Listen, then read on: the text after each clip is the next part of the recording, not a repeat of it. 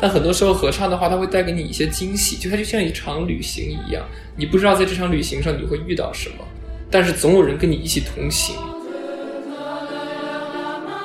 嗯，我觉得也是时代的发展吧，就是更多的女性被接纳入加入合唱团了以后，那就是这个合唱团的编制也好，声音也好，声部的分配也好，就会变得多样化了。对我当时也也有也有这个发现，就是在疫情期间，呃，就音乐本身就成为了一个非常重要的一个大家沟通的媒介，就是因为感觉很多事情都隔离开来了，但是声音是可以传递的。比如说国外合唱团，我知道他们唱很多版本的《茉莉茉莉花》，包括《月亮代表我的心》，也只唱茉莉花，我感觉他们有没有超多茉莉花，就茉莉花比较多。但是现在慢慢的也有一些新的 新的作品，那没关系的，他们唱了就知道在合唱团有多开心了。我觉得当我的学生在跟我说这样的话的时候，我自己是感觉很幸福也很自豪的。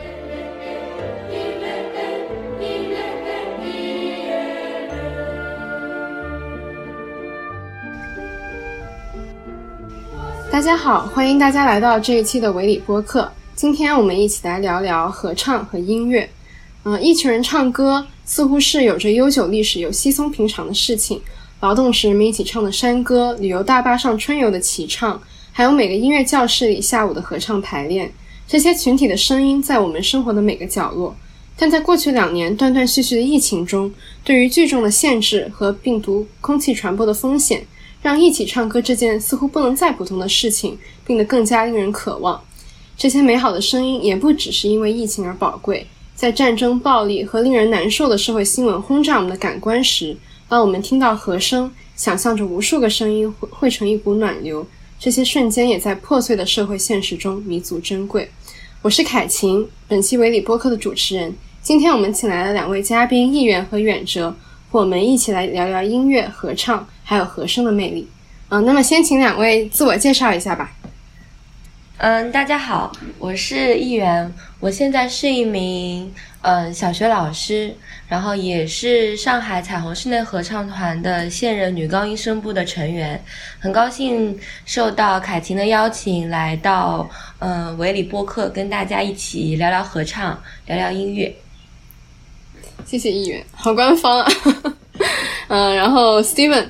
啊，大家好，我是刘远哲 Steven 啊，目前在美国西北大学读音乐教育专业，然后也在合唱团唱了很久啊，也非常开心受到凯欣的邀请，今天跟大家一起来啊聊一聊合唱，然后也分享一下呃我唱合唱的一些故事，然后希望让大家也更喜欢合唱，爱上合唱。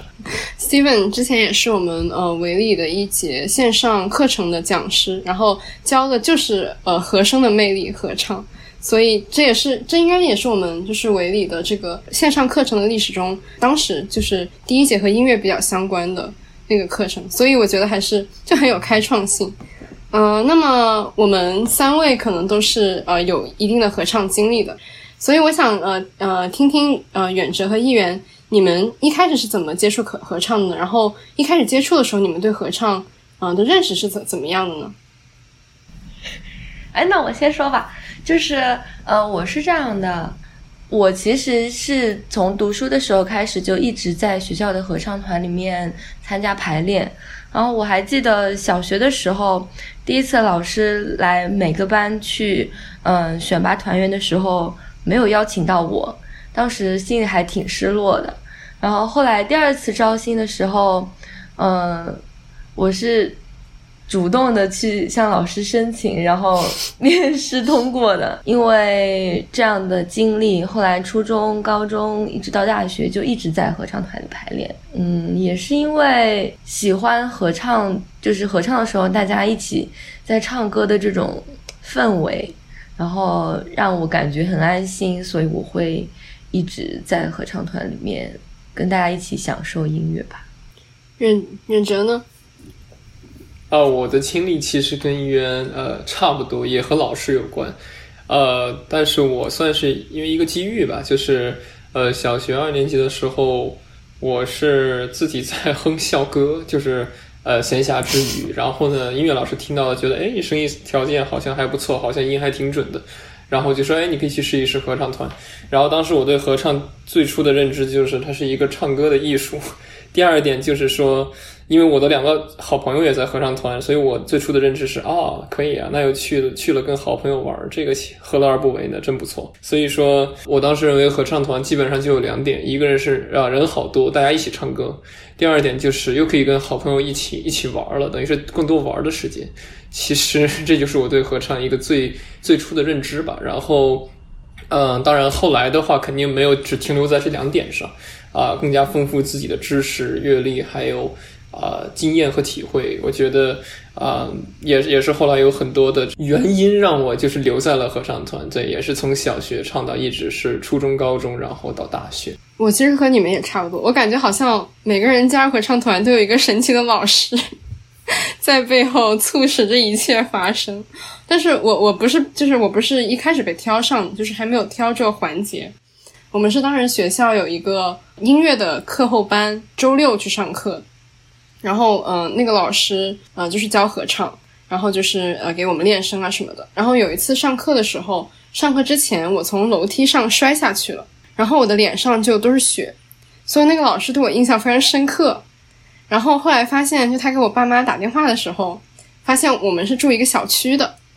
然后然后就认识了。所以后面他就他其实也没有听过我唱歌，但是后面在呃选小朋友进合唱团的时候。呃，他不知道为什么就把我选进去了。呃，后来也是在很多就是不同的机会下，也是有不同的老师就是来选人什么的。就我每次都感觉，特别是前期的时候，在小学和初中，可能都不是很知道什么是合唱，然后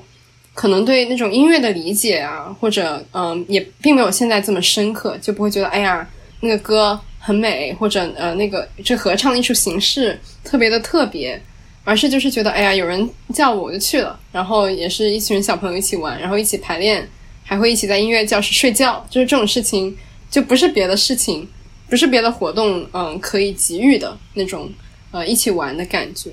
呃，刚刚就是呃，议员有提到，就是你说和一群人唱歌，感觉特别的安心。嗯，你可以就是呃，再说说这种感觉吗？因为我们在唱合唱的时候。一般就是合唱是会有多个好几个声部一起的嘛，就是我们在唱自己的声部的时候，嗯，我们会听到嗯旁边有同伴，就是或者是好朋友，然后再用歌声跟你回应，跟你就是对话，这种感觉还蛮奇妙的，就像我们平时跟好朋友聊天相处的时候，语言上的对话是一样的。然后，居然在唱歌的时候也会有这样的感觉，并且我们在嗯唱到有一些部分的时候，会不仅仅是对话，还会有比如说谦让啊，比如说呼应啊，或者是合作之类的音乐上的这样的合作的方式吧，跟平常我们人与人沟通的方式还蛮像的，所以我觉得还蛮安心的。所以合唱也不是简单的说，就是一群人在唱歌。合唱其实也是很多人一起唱歌，但是这个歌声里面会同时出现不同的旋律，或者我们会说不同的声部。然后如果齐唱的话，那么所有人唱的这个旋律是一样的，这里会有个小小的区别。但其实我们广义上的合唱也可以说是一起唱歌。那远哲能不能跟我们讲一下，就是现在呃合唱团里面的分类，然后呃刚刚议员有提到各个声部是怎么样分的呢？基本上我们来说，我们可以先从就是大家最比较普遍的呃这个所谓的叫成人混声合唱开始。这个混声合唱它的意思就是有成人男声和成人女声，然后它的主要分类方法就是在女生声部我们有女高音和女低音。就是非常好理解，高音呢就是我唱的，我我音唱的比较高，然后低音就是我的舒适音区在比较低，然后男生同样有男高音和男低音，那么这个就是最基本的就是四个声部，在一个混声合唱的这个我们所谓的叫做编制里或者合唱团里。另外的话，其实也有，因为大家看到也有童声合唱团呀，就是小朋友们、孩子们在唱歌，那么那里面的分类方法其实呃。如果如果回回顾到我当时参加童声合唱团的时候，那其实一般的话就是分为要么是两个声部，一个高声部，一个低声部，要么就是分成三个声部，高声部、中声部、低声部，或者根据歌曲的种类，可能还能分出不同呃更多的声部。但是它的一般不会按照就是性别区分，因为孩子的声音，尤其男生，当时他还是没有在没有换声嘛，所以其实他的唱的音区就是说呃是差不多的啊、跟女生来说。呃，然后基本上呢，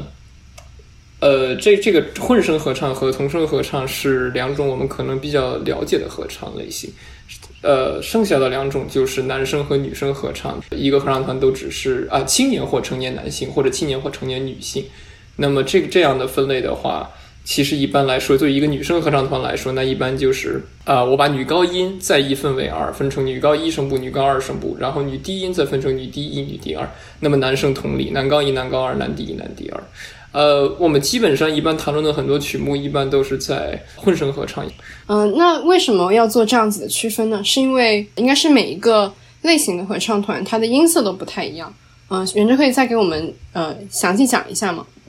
可以的，我我这个是一些个人理解，我觉得他做这样的区分，呃，首先应该算有两个主要的原因吧，因为一个是每个人他的声音的音色就不太一样，你比如说我有时候说话如果非常的低沉，那么我就更适合唱低音，但如果我说话比较明亮、比较高，其实就比较适合于高音。不是说我唱高音的人唱不了低音，呃，但是我明显。就是说，如果我是一个男高音的话，那我高音唱得更舒服，它叫我的舒适音区。那么，我觉得一个很重要的点就是说，每个人都有自己的舒适音区，所以在一个合唱团里，就像就像你要去获得最好的成果一样，你就需要把每个人最他他自己的优点和最适合他的音色找出来，然后给他进行分配。因为合唱它是一个团体的艺术嘛，如果大家都只唱一个声部的话，那也就没有合唱了，其实就是齐唱了，那就没有所谓的和声了。呃，另一个原因我觉得挺重要的，就是为什么说会有一个对于童声合唱和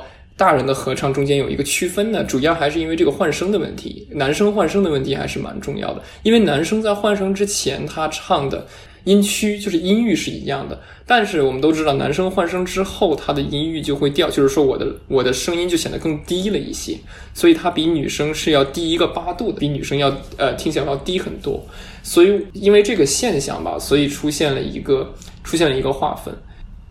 因为合唱是一个，其实它是一个舶来品，它最开始是起源于西方的宗教，就是人们是用唱歌的方式跟上帝、跟他们的主耶稣去沟通嘛，会有一点宗教性质。慢慢慢慢的，人们可能想说，我在唱圣咏的时候，能不能声音更丰富一点，声音能够出现不同的一些变化。于是呢，他们就会在原有的圣咏的基础上，在呃这个旋律的上面或者在下面叠加一个声部。我印象里面最开始的时候，女性是不能够加入唱诗班的，唱这些经文歌啊之类的。嗯，男生的话会有男孩子。然后也会有成年的男性嘛，然后就会出现这样的一个嗯宽度的落差，然后慢慢慢慢随着嗯，我觉得也是时代的发展吧，就是更多的女性被接纳入加入合唱团了以后，就是这个合唱团的编制也好，声音也好，声部的分配也好，就会变得多样化了。对，刚刚你们俩说到这个历史，其实我我们在合唱里面分的呃四个声部，一般分的四个声部，字母的话就是 S A T B，就是 soprano、alto、tenor 和 bass。那么这这几个词它是有本来是有性别的指代的吗？还是它只是一个音高的一个指代？因为按照呃就是议员刚刚说的，就如果一开始就像在宗教性的音乐里面，不一定是有女女生来唱歌的话。那这个声部的分配好像不一定像我们中文那样翻译的，就是女高女低，男高男低，它是不是会有不一样的意思呢？我感觉它，因为它是意大利文诶，就是 soprano 是，不是，我我我就感觉它应该是指代这个的，但是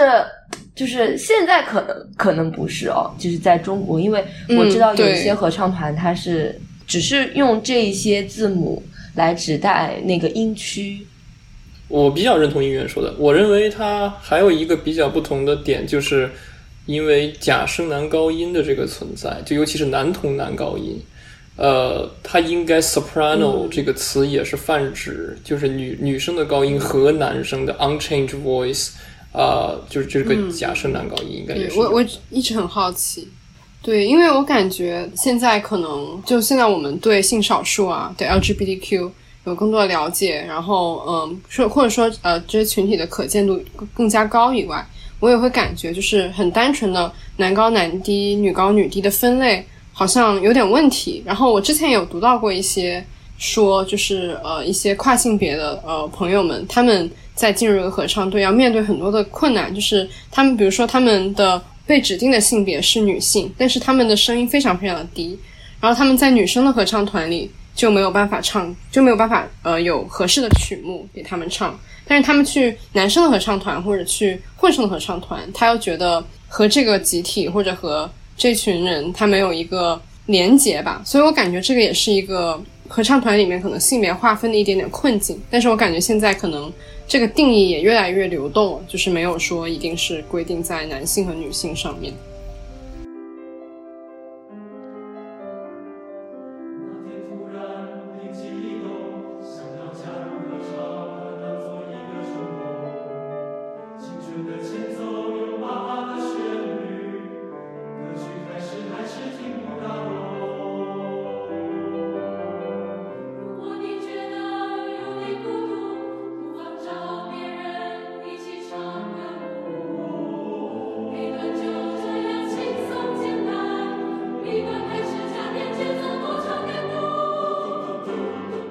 鼓。这是我们刚刚讲到这个各个声部的划分，在一个合唱的一个环境里面，怎么样听到别人的声音，听到别人和自己不同的音高，自己还能唱得准呢？在很多人唱歌唱不同的声音的环境里面，有什么样的体验呢？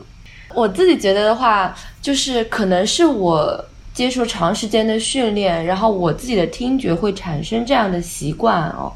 我会觉得，如果我在唱一个旋律，然后其他人跟我一起做，比如说嗯叠加或者是做配合的时候，我的听感上会有一种包容感，就是被包容的感觉。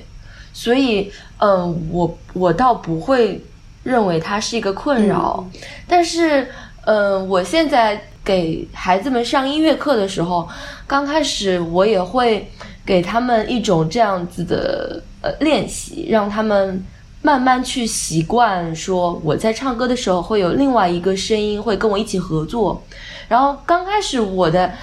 我的孩子们会觉得说这个是一种干扰项。嗯就是他们会不由自主的把这个耳朵捂起来。我会用一些办法吧，比如说，可能刚开始会用一种，比如说卡农的形式，就是类似于说我唱一句，然后另外的孩孩子们跟一句，但是他们在跟的过程当中，我已经唱下一句了。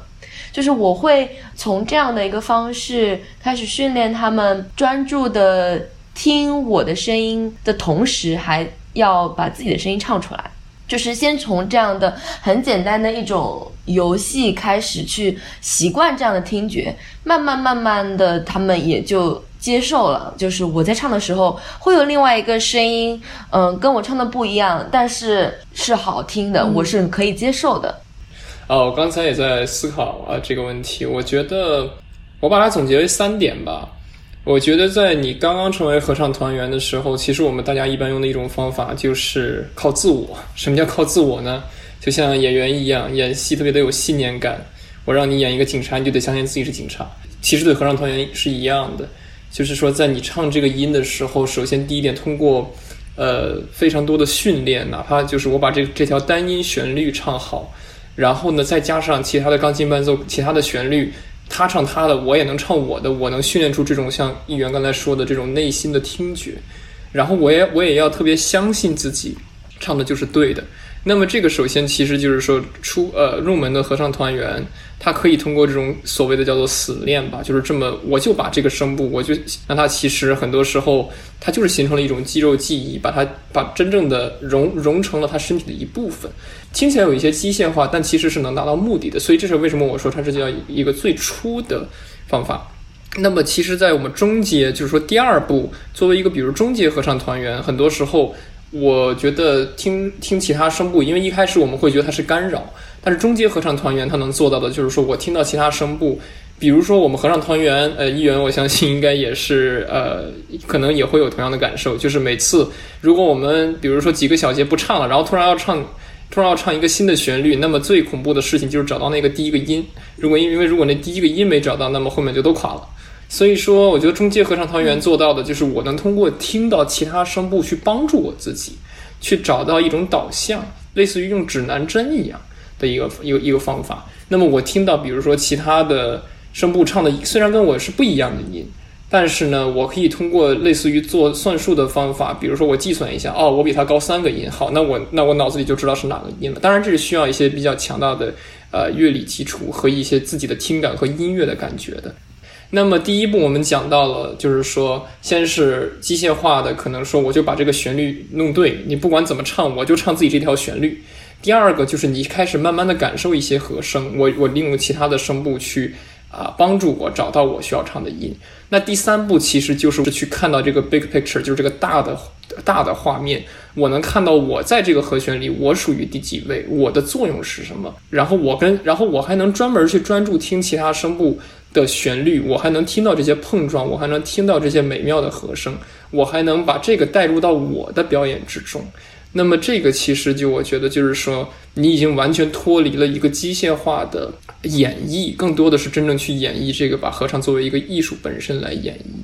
呃，所以说我觉得每个合唱团员应该都是从初阶到中阶到高级，我我我们应该都是把从他好烦呀，他为什么唱的跟我的旋律不一样，他是个干扰项，到慢慢把它变成我的一个 tool，我的一个工具，到慢慢最后我不仅接纳它。而且我把它看作一种享受，因为这才是最后我们如何把这个所谓的叫做和声，也就是不同声部碰撞出来的那种力量和感觉承受给观呃呈现给观众。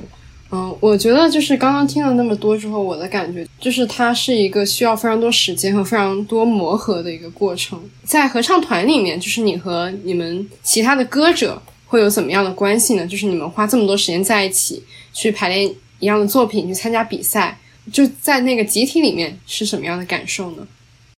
呃，因为有一句话，我觉得应该能回答这个问题，就是说合唱团里没有我，只有我们。他的意思就是说我我们都是以一个整体来看的，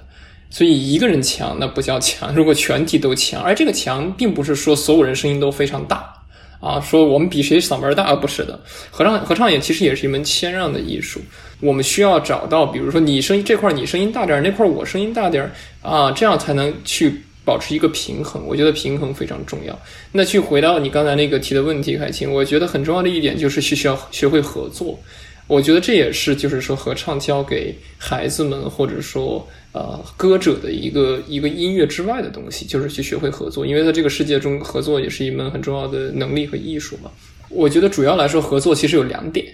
议员一会儿可以补充。我觉得首先第一点就是在本声部之内，比如说我是唱男高声部，那么第一种合作就是我要去不仅呃不仅听我自己唱的怎么样，我更多的我要去关注我旁边的人或者其他男高声部的同志们，他们唱的呃不是说去评判他们唱的怎么样，是我要去听他们唱的。比如说我唱的是，比如说比如说唱了一个乌母音，比如老师想要一个比较暗音色的乌母音。但是我听到我男高同志们他们唱的好像比我还要暗啊，那这时候我就需要去进行协调，因为这样的话，如因为如果我不去协调的话，我就显得特别的，就感觉声音就突出来了，这种感觉就不是够不够和谐。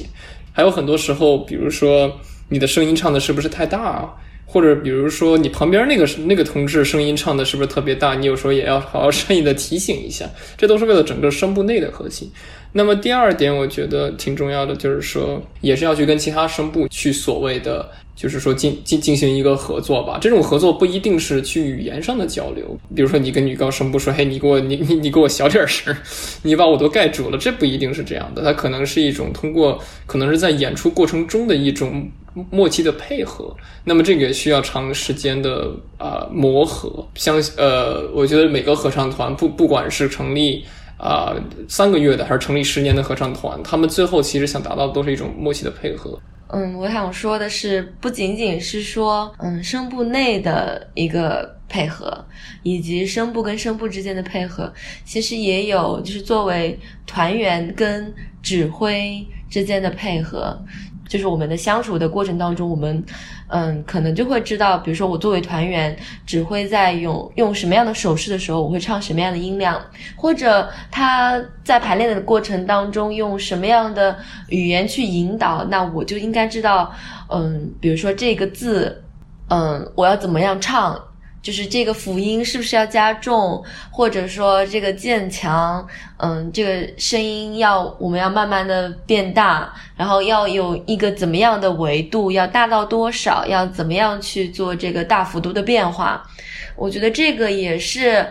在合唱团里面感知到或者学习到的一个东西。那包括说我们如果在唱一些有伴奏的。嗯，作品如果说钢琴伴奏也好像，嗯，我们彩虹最近在演的《星河旅馆》是跟乐队合作的，我觉得就是在合唱团里面，就是这些合作也会让我们的之间的关系变得更加的亲密，更加有默契。呃，其实很多时候我会觉得。比如说排练的时候，我们唱一首作品，就是为了演出把每一个音都唱好，然后带给观众一些什么。但其实，在真正演出的时候，我觉得其实就体验到了那种不仅与观众，而且是团员之间的共鸣。比如说一首作品，呃，起音，然后我们一起唱，大家就觉得啊，好，我们唱完就完事儿了。但其实你唱到中途，慢慢慢慢会更沉浸下去的时候，呃，也不是商量好的，大家就感觉越来越唱进去了。然后唱进去了，有些人就会有一些情感的。一一些表达，然后你就会看到，你就会感觉到，这不仅仅是在唱唱歌了，感觉就是在唱生活、唱文化、唱情感、唱故事这种感觉。其实，其实这种东西，我也坚信，呃，这也是合唱它的魅力所在，因为只有能打动自己的东西，才能打动观众。所以，我觉得这个也是一个它挺无法替代的东西吧，因为。比如说，在我们日常生活中，我们可以与别人去倾诉自己的一些感受啊什么的。但是，我觉得很多时候它是一种预先设想好的。我要，比如我今天要跟你吐槽一个什么什么事情。但很多时候合唱的话，它会带给你一些惊喜，就它就像一场旅行一样。你不知道在这场旅行上你会遇到什么，但是总有人跟你一起同行，而且，而且总会有一个去沉浸。沉浸进入音乐的一个过程，所以我认为联系到，比如说最优秀的合唱演出，未必是把所有音都唱的最最完美的技术是最好的。我认为最优秀的可能是这种，呃，不仅是当然技术肯定是要差不多，但更多的是能打动人心，能真正去。能真正去留下一些东西，能在那个空间音乐厅留下一些思考，留下一些东西，产生共鸣的一些作品。比如说彩虹合唱团唱的《我歌唱的理由》有很多，我觉得应该唱哭了很多人，因为很多人他都对里面的歌词非常有能产生共鸣。我觉得这个其实就是达到了合唱本身想传达的一个意义吧。我特别喜欢你说的合唱就是一场旅行，然后充满着惊喜的这个说法，而且我感觉就是虽然我们。排练一首曲目很多次，但是在演出的时候总是有一些意料之外的事情发生，不管是情绪啊、声音啊，还是表演啊等等。嗯，远哲，你可以分享一个具体的你演出你印象深刻的演出的例子吗？我倒记得有一次，就是二零一七年，我是当时是在高中，是读十一年级，相当于国内应该是高二、高三的左右呃样子。然后当时参加了一个美国的。呃，美国音乐教育协会东部的合唱团，然后我们当时唱了一首作品叫《The Famine Song》，就是讲饥荒的。当时应该讲的是呃非洲一些地区的饥荒，然后讲的其实就是饥荒的那个惨残忍的那种呃带给人们的那种。呃，伤害和一些特别特别不堪入目的那种画面吧，就是他讲一些孩子呀、母亲呀，就是都没有没有东西吃，都都都这种呃骨瘦如柴，尤其是在讲到孩子和母亲的时候。然后当时那首作品唱完的时候，我就记得特别深刻，就是呃作品本身并并不难，然后也非常的 simple，就是也非常的简单，但是呃唱完之后呢。我们团员就像我刚才讲的，团员之间就产生了共鸣，在唱的时候，这个是排练的时候有，但并没并没有那么明显。呃，最主要的，我觉得让我印象深刻的就是唱完最后那一个音之后呢，就是空气都感觉就是凝固了，就是特别的安静，然后安静了大概有三十秒左右，然后就特别雷鸣般的掌声，因为大家都感觉都是在去 process 吧，就是去去真真正理解刚。刚才到底都听到了什么，就是经历了什么。然后呃，当然我也看见，就是很多观众都是去抹眼泪啊，就是非常的就真正的去带入了这个作品。所以那次演出就是感觉其实还印印象还是蛮深刻的。谢谢议员和院者，我感觉你们是给合唱卖广告来了，就是小孩儿都该去学合唱，因为可以培养这个呃会和别人合作的这个良好品质。但其实，在我小的时候，呃，我妈妈非常不喜欢我参加合唱队，她觉得我不知道你们家长就是对你们参合唱队有什么有什么意见吗？当时嗯，不会啊，挺好的。我妈就说你去吧，嗯，挺好，挺好的就是这种的。远哲呢？哦，我妈妈也是一样，她就是，我觉得，我觉得她还是很注重素质教育吧，就是所以她，而且她她认为就是不管你喜欢什么，坚持很重要，所以她就是很鼓励我去坚持。包括五年级的时候，其实当时也有一些瓶颈期，就是说，呃，甚至一度想退团，嗯然后她甚至找到我的班主任老师，然后就呃。就让他给我给我一些信心，甚至在全班面前应该是就是表扬我去参加合唱团这件事儿，然后然后然后最后也就算坚持下来了，所以其实还是蛮感激的。嗯，我和你有点有一点点不一样。我妈妈是非常不希望我参加合唱队，她觉得她觉得就是你作为一个集体中的一份子，你总是要迁就别人，然后你总是要等所有人来齐了才排练，然后她会觉得很浪费时间。然后当时就是我和我妈妈其实很少很少有争执，但是就在这件事情上面，就是他还就我们两个都很固执，就是我非常喜欢合唱，就是可能也不懂什么是合唱艺术了，当时就是觉得很好玩，然后我很享受这个在台上的过程。但是我妈妈就是那种，呃，不行，我要送你去学独唱。所以我小学在呃四年级之后，就是就退出了一段时间合唱队，然后呃，我妈妈就把她把这视为她教育的胜利。但是其实我现在还耿耿于怀。但是对于他来说，就是在那个时候，他可能就觉得我应该就是找一些机会让自己的歌声也好啊，能力也好被发现，而不仅仅是在合唱里。就我觉得这个可能也是对合唱的一个误解吧，就是呃，觉得就个人的东西会在合唱里面埋没，就是对我影响也挺大的。所以在后面的过程中，我都在脱离了妈妈的管控之后，我都会就自己去找合唱团去玩去唱。然后后来他也理解了。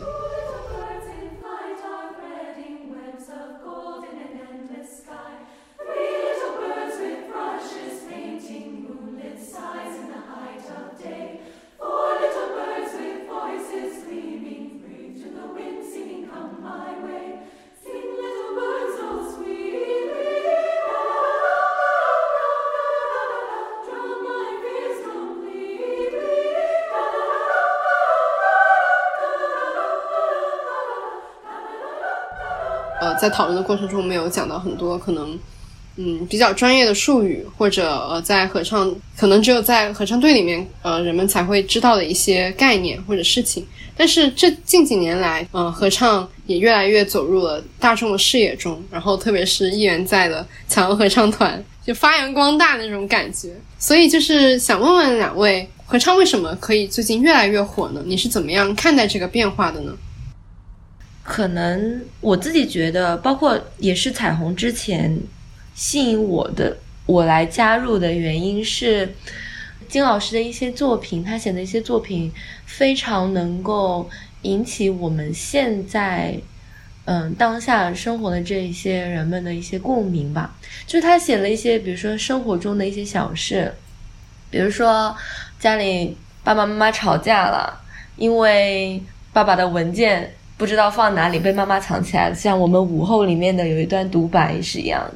然后他就讲了一个，嗯，秋天的午后，一家人的一些打打闹闹的一些小事儿，然后或者是说，嗯，比如说像告别时刻，最近是毕业季嘛，大家都会很有感触，包括嗯。大家比较熟悉的《感升空》，感觉身体被掏空，就讲的是加班的日常。然后《春节自救指南》讲的是过年回家，比如说我们被催婚，被呃被一些呃亲戚们非常的关心，那我们应该怎么怎么样去应对这些事情？歌里唱的的这些事情，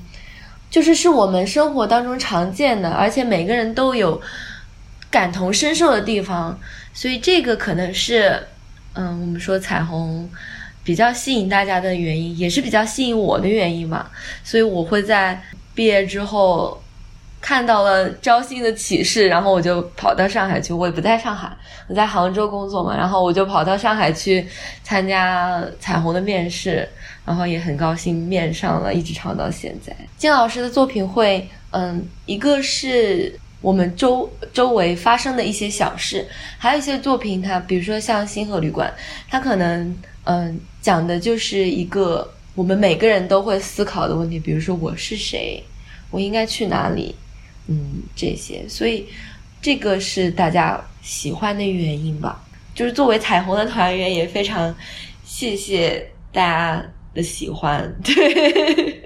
你在唱这些作品的时候，你会想到自己的一些什么经历吗？就是一些你说的一些生活的小事啊，或者一些人生的问题啊，你会怎么？就你会怎么建立这个联系呢？嗯，就比如说像我我们在排那个来自外公的一封信的时候，我我记得就是他们一看到我就很夸张，他说为什么你读到谱子就开始就开始疯狂流眼泪？就是我就想到了我的爷爷，他是一直带我长大的嘛，然后跟我关系也非常非常亲密，但是他现在也是嗯卧病在床。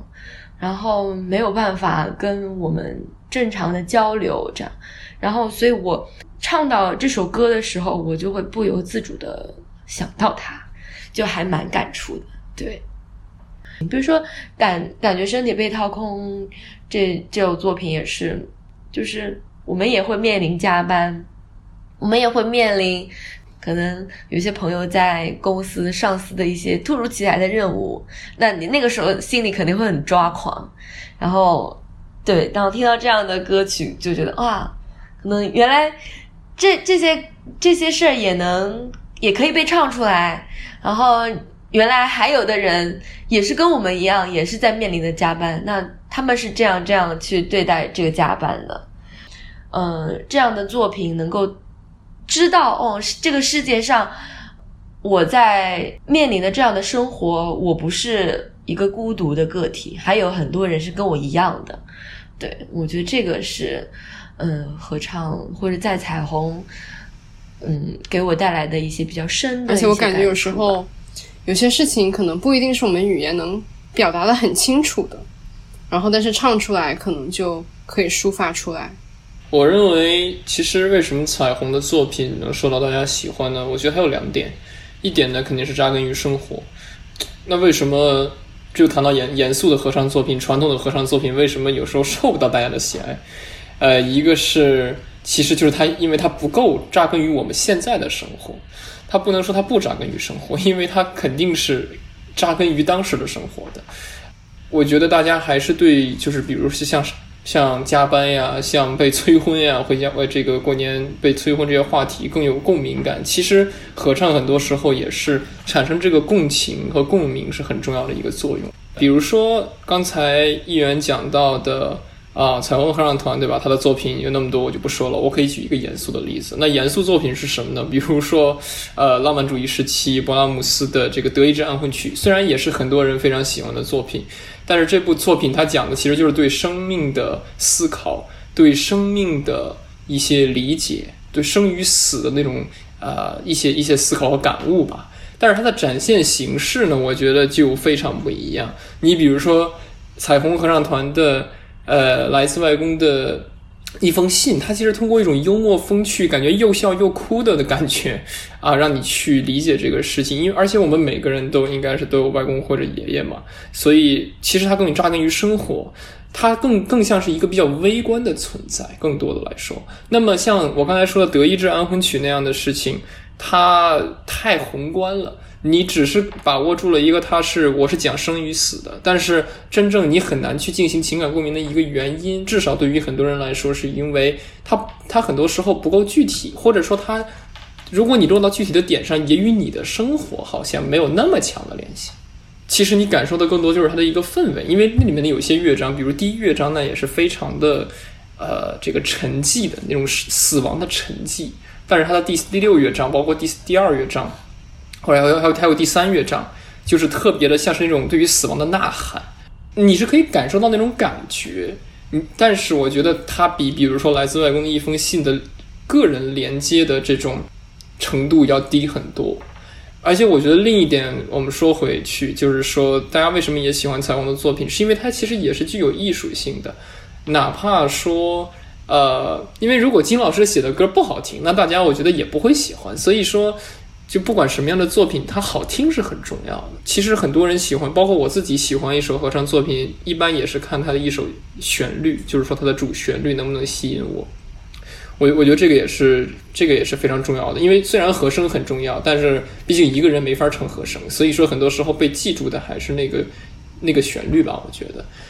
包括我觉得刚才议员说到的这个星河旅馆。其实它引发我们思考的问题就是我是谁。他提出的问题跟勃拉姆斯安魂曲提出的问题，或者说引发大家思考的点，或许是很接近的。但是为什么大家对星河旅馆的共鸣度更高呢？那有些人可能说了，我们这也没有什么外星人呀，我们这也没有那种科幻的场景啊。其实它也是通过一种大家更加能接受的方式，包括它的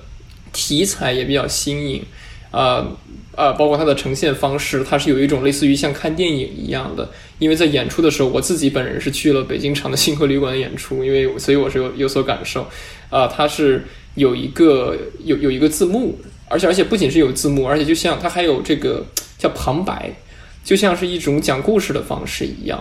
那这样的话，其实你就会有很多的理解。呃，所以这个其实就比比如说我说的严肃合唱作品，比如说勃拉姆斯的安魂曲要。要接地气很多，而且另一点，我突然想到的就是说，其实大家如果看彩虹合唱团的作品，他们很少是指就是站在那儿唱，就是说大家都是比如说像站军姿一样站在那儿唱，很多时候他们会有比如各种各样好玩的这个，比如说戴上墨镜啊，或者戴上头巾啊这种特别好玩的举动，然后会把大家的情绪也都带起来。其实很多严肃合唱作品的话，包括我自己参加的合唱团，很多时候还是。偏于传统的，就是表演性上不是那么强，可能就是站在那儿唱完一全场，然后下台。但是彩虹很多时候它能去打破这种传统吧，然后去更带动观众的情绪什么的，我觉得还是蛮重要的。所以其实合唱慢慢也从一种我只是把这种高艺术的艺术形式展现给观众，我不管你怎么想，反正我演完了，慢慢其实演变成了一种，或者说他根本就没有达到。呃，与观众共情的能力，从某在某种程度上来说，演变成了一种，我也要让观众来一起嗨，一起玩儿，要让一台产生共鸣。所以我觉得，就是说，彩虹其实通过它的这种方式去去普及合唱，还是非常的非常的有意义。其实这个也是我自己思考的一个问题，因为之前说实话，呃，我对彩虹，我感觉因为我自己是传统合唱出来出身，所以我会觉得它好像有一点四不像的感觉，因为就觉得好像。不够严肃，但是我后来慢慢觉得，其实，呃，不能说我被禁锢住了，但是我觉得，其实它创造了更多的可能性，而且扎根生活真的也是一个很好的，就是也是一个非常方便的去普及合唱的一个渠道。我的确觉得，就是在之前，就是人们可能对合唱有不同的印象吧，一般时候，大部分人联想的画面就是晚会。就在晚会里面，有一群人站在背景的地方，然后前面有一位歌手或者两位歌手在在啊在这样唱，然后后面的那些呃合唱团的成员就穿一样的衣服，然后呃电视机可能也看不到多少，也可能会觉得就是它是一个相对比较高雅的艺术，就很难把它和就我们每天的生活还有这种呃公共的感觉联系在一起。我觉得另外一个有可能也是因为合唱的特点，就是它是。很多个人一起唱，所以他可能就是你很难去唱 K 去唱合唱嘛，呃，所以他没有那么容易在我们日常生活中进行复刻。就比如说你在春晚你听到王菲唱那个什么传奇，然后你下班了可以去唱 K 的时候唱一首，但是你很难一个人唱那个感觉身体被掏空，就是有很多的配合让就让这个媒介没有办法呃进行复制。但是我的确也感觉到，就是现在越来越多人去听这个合唱，然后把自己，就是我感觉之前合唱可能没有受到这么多关注的时候，可能大众还是在一个呃更加专注于比较个个性、个人的，然后自我的表达。我觉得合唱，因为有很多人都在唱，然后很多人的声音，就这种呃特别的媒介或者这种特殊的呃音乐方式，也能联系到可能人们不仅仅是满足于一个个人声音的一个发出。然后另外一个，其实你们提到就是一个题材的变化，就是从比较宏大的叙事到个人的情感，比较传统的，或者说像彩虹呃这种合唱团，就是比较现代的，或者说我们说比较接地气的。呃，有一些作品，比如说它是非常的，就是与我们现在的生活息息相关，但有些作品也是说与历史息息相关。比如说有一部作品，就是美国极简主义作曲家 David Lane 有一部作品叫《Statement to the Core》，那那部作品其实讲的就是说，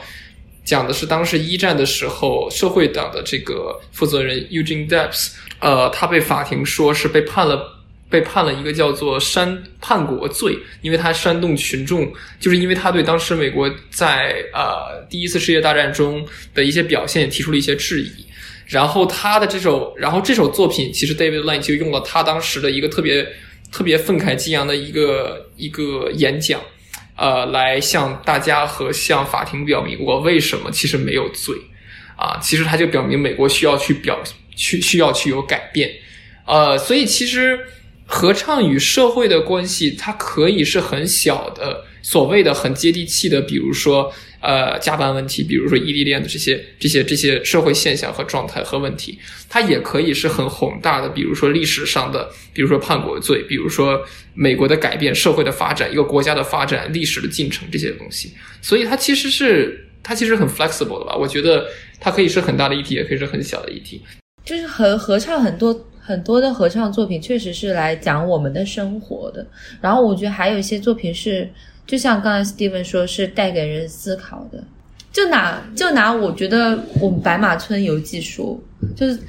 白马村游记》其实也是一个思考。我觉得可能对我对我自己啊，就是个人见解，就我觉得他好像是在讲一个读书人误入了一个桃花源吧。然后从一个读书人，然后看到了一些这样的村民怎么样怎么样的一个生活，然后回想起了自己以往的生活，然后最后加入到他们的这个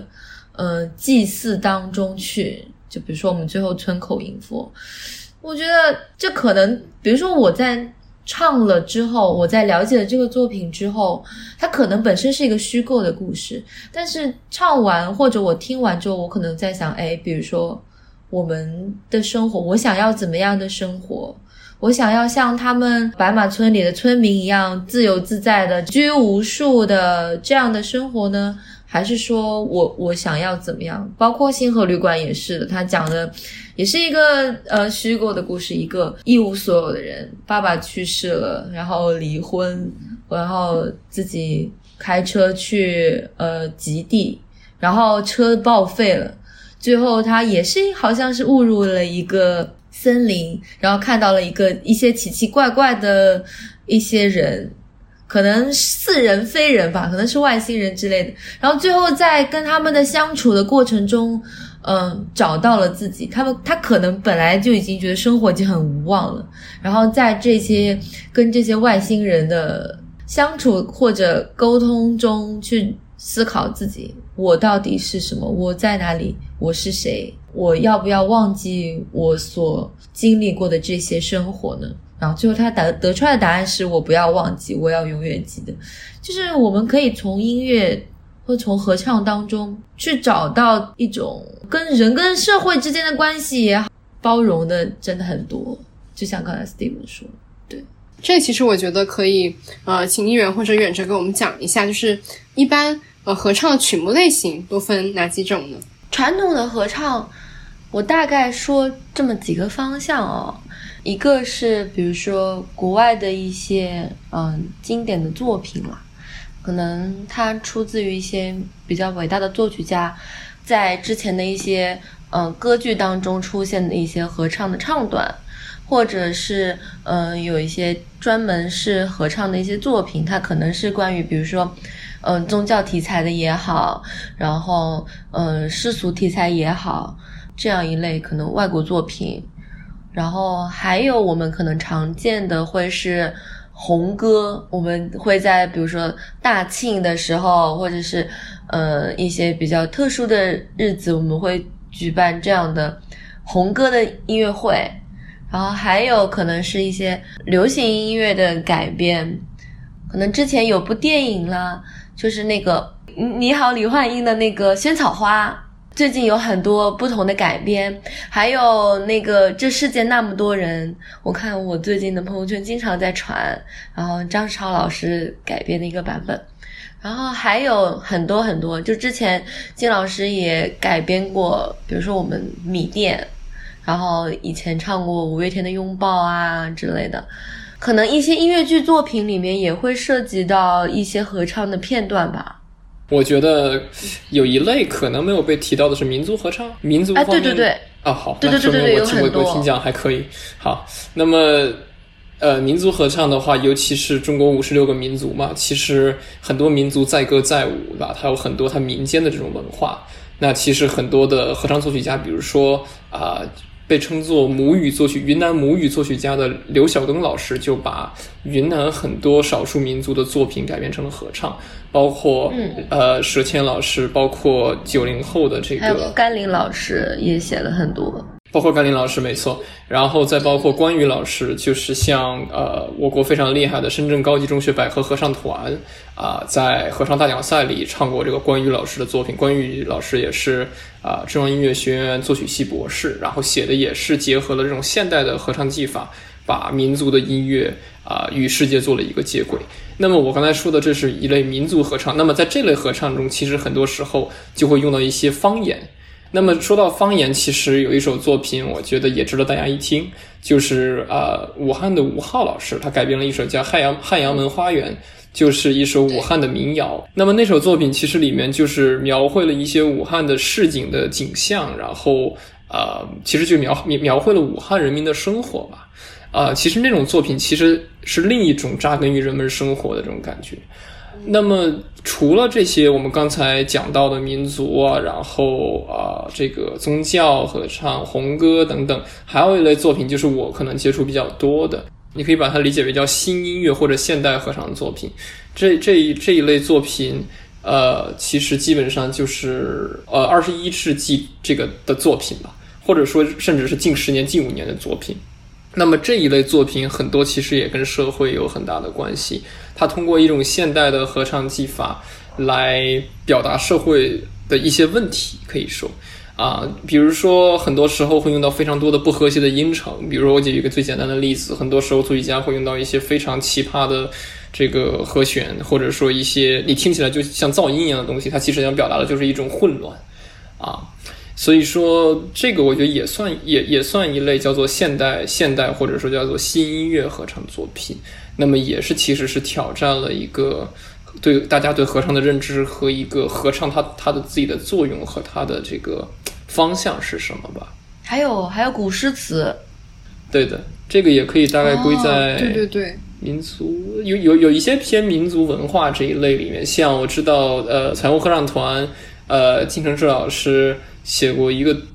组曲叫《稼轩长短句嗯，辛弃疾的根据辛弃疾的古诗词，》，对嗯嗯，把宋词进行了一个改编，其实也是非常就是有文文文化的合唱作品。那么这这其实也能算我们中国就是比较比较特殊的一类吧，也算是。你像我们的古诗词，好像就跟西方的。啊，因为很多西方合唱作品都是运用这个著名的，比如诗人的这个诗词，有点有一点点像。嗯，对，就听起来好像就是特别万能，就是合唱这个媒介，什么都能改，什么都能编，就是有一种古今都贯通的那种感觉。呃，合唱这个形式，它可以去重新去理解，或者重新给古诗词注入旋律，给流行音乐注入不同的一种艺术效果。合唱这个媒介本身，它的特殊之处在哪里？就是特别是对于古诗词的歌曲的改编来说，我觉得是也是不同的艺术性吧。就是如果就当是声乐作品来讲的话，我们会有很多就是古诗词的艺术歌曲，嗯，对，他是他是想把这种嗯，比如说诗歌的艺术性，通过音乐的方式表现出来。我不是我自己是这样理解的，但是合唱有合唱的表达，包括我觉得我们以前的古诗词，它其实很多也是可以用来唱的。对，就最开始，比如说《诗经》啊，它最它就是用来唱的嘛。然后慢慢慢慢，它可能呃发展到后来就嗯，可能注重文文学上的这种艺术会比较多。然后我们现在如果就当声乐方这方面的话，我们的古诗词艺术歌曲有一点借鉴西方的艺术歌曲这样的形式来做吧。就是西方的艺术歌曲，就是把他们的这个诗诗歌当中的文学性，用结合音乐当中的艺术性去表达出来。那我我在想，我们中国的古诗词的这样的歌曲也好，合唱作品也好，嗯，是不是也是通过这样的方式？因为呃，我之前有唱过，比如说陈怡老师。哦，美籍华裔的一个作曲家，他有写过很多类似于这样的呃中国古诗词的作品，但他也是用很很现代、很先锋的手法去创作的。比如说我之前唱的是那个《春夜喜雨》，它就是很现代的这样的一个手法。我我觉得它一定程度上拓宽了合唱的一个呃涉及到的一个方面吧。合唱音乐这样的艺术性就提供了任另外一种一种可能。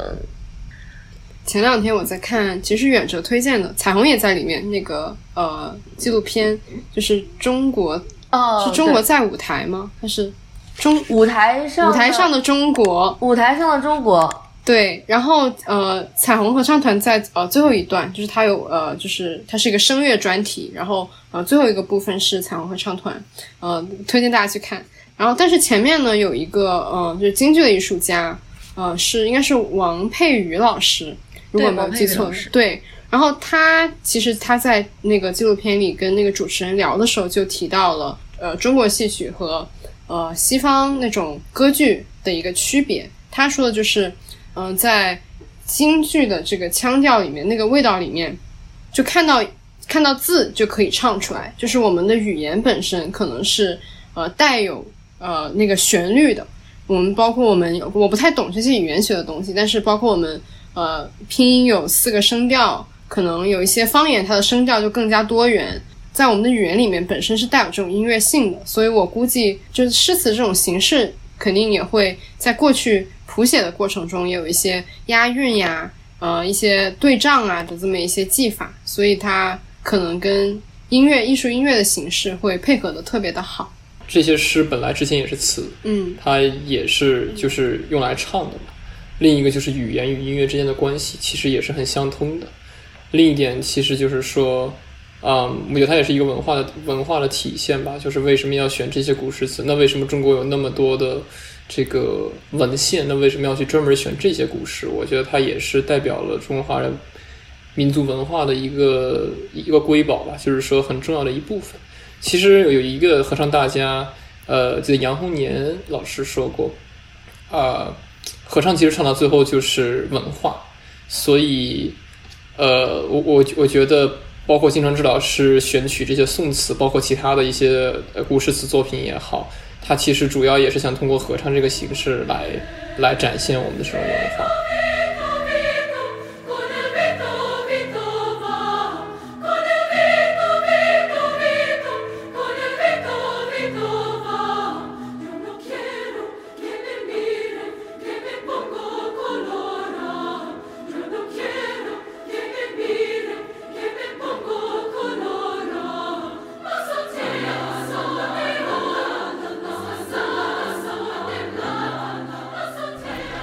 就刚刚远哲有提到，就是呃方言呃的合唱作品，还有就是更加广的语言还有合唱的这么一个关系。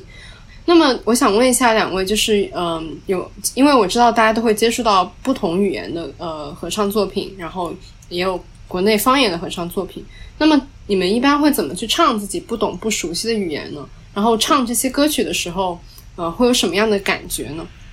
呃，我觉得我一般学这些作品的时候，